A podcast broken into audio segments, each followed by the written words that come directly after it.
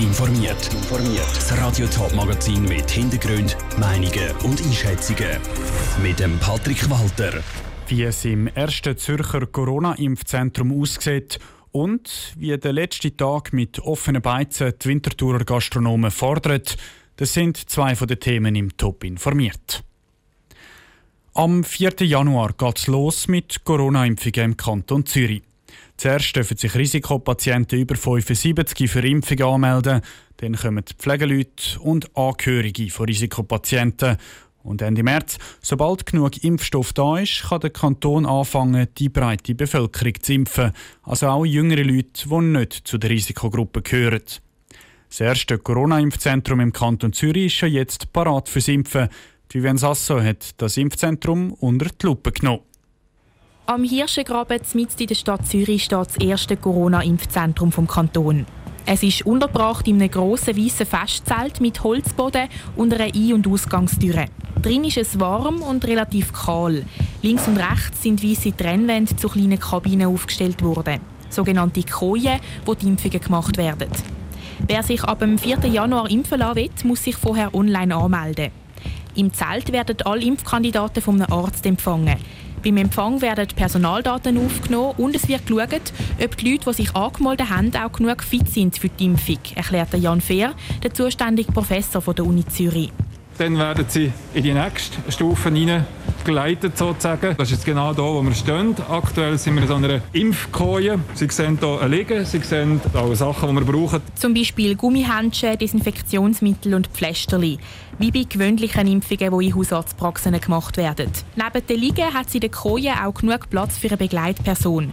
Gerade die älteren Impfkandidaten sollen als Unterstützung gerne jemanden zu der Impfung mitnehmen, sagte Jan Fehr. Geimpft gehen sie dann weiter in die Ruhezone, 15 Minuten, können sich dort ein bisschen erholen. Ich denke nicht, dass es eine sehr grosse Anstrengung ist, aber trotzdem, wir wollen natürlich die Leute vor Ort haben, dass wir sehen, wie sie es vertreibt haben, falls es zu irgendeiner Reaktion kommt, damit wir sofort können dann auch entsprechend medizinische Hilfe anbieten Also wenn es beispielsweise plötzlich jemandem trümmelig oder schwarz vor Augen wird. Laut Jan Fehr passiert das aber eher, weil jemand Angst vor Spritzen hat, als dass jemand die Impfung nicht vertreibt.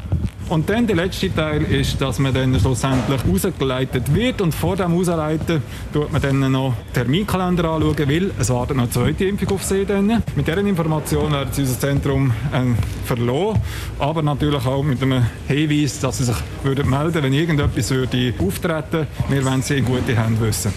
Die zweite Impfung wird drei bis vier Wochen nach der ersten gemacht. Und rund eine Woche nach der zweiten Impfung ist es dann soweit und die Impfung zeigt ihre Vollwirkung. Das ist ein Beitrag von der Vivienne Sasso.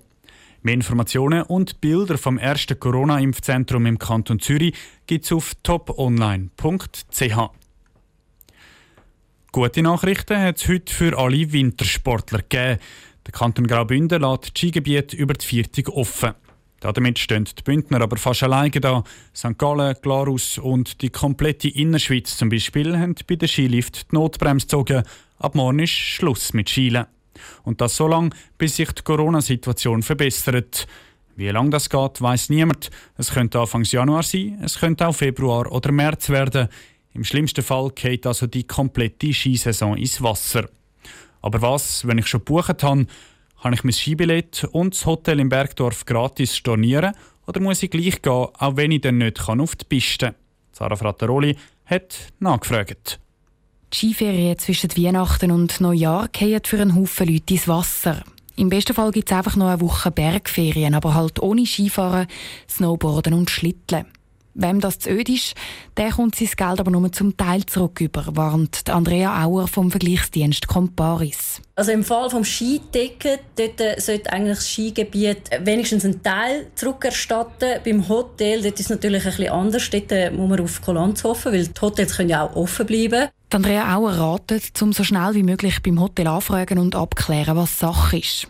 Und wenn es dort kein Geld zurückgibt, dann springt vielleicht die Reiseschutzversicherung ein. Aber auch dort sind die Leute auf Kulanz angewiesen. Probieren kann man es sicher. Es kann auch sein, dass die Versicherung da wirklich den Zusammenhang zwischen dem Skibillett und den Skiferien, die man hat absolvieren und dem Hotel sieht und dann wirklich auch sagt, ja okay, wir übernehmen den Teil oder übernehmen die Kosten. Nur eben verpflichtet, zum Skiferien zurückerstatten ist die Reiseschutzversicherung nicht. Gerade bei all den Leuten, die die Versicherung erst kürzlich abgeschlossen haben, sagt Andrea Auer. Mittlerweile haben natürlich einige Versicherer ihre AVBs angepasst. Das heißt, wenn ich jetzt eine Versicherung neu abschließe, dann kann es sein, dass es nicht mehr möglich ist, dass eine Stornierung aufgrund des Coronavirus dann von der Versicherung übernommen wird. Und darum, auch wenn es mühsam ist, bei der Versicherungspolice immer das Kleidruckte lesen. Die Skiferien über Weihnachten die werden bei vielen Leuten also finanziell ein ziemlicher Reinfall. Für die Buchungen, die noch ein bisschen weiter weg sind, zum Beispiel in den Sportferien im Februar, sehen die Chancen aber besser aus. Weit im Voraus können Hotelzimmer normalerweise nämlich gratis storniert werden. Und vielleicht sind die Skigebiete ja bis dann auch wieder offen. Dann braucht es gar keine Stornierung. Sarah Frattaroli berichtet. Bei den Sportferien ratet Comparis darum, um einmal nachzuschauen, bis wann man gratis kann stornieren und sich das Datum dann dick im Kalender anzustreichen. Spätestens am Tag vorher müssen die Leute sich dann entscheiden, ob sie lieber einmal stornieren und das Geld zurückbekommen oder ob sie darauf pokern, dass die Skigebiete bald wieder aufmachen. Nicht nur ein Haufen Skigebiete, auch die Restaurants und Cafés machen morgen zu. Wer heute durch die Winterthur Altstadt läuft, der kann sich aber kaum vorstellen, dass da ab morgen alle Restaurants und Cafés zu sind. Servicepersonal balanciert an vollen Tisch und Bank vorbei und scheint, als würde das Coronavirus und damit der Grund für die Gastro-Zwangspause fast ein bisschen vergessen gehen. Lara Pecorino war in der Winterthur Altstadt unterwegs und hat die Stimmung in den Gastrobetrieb eingefangen.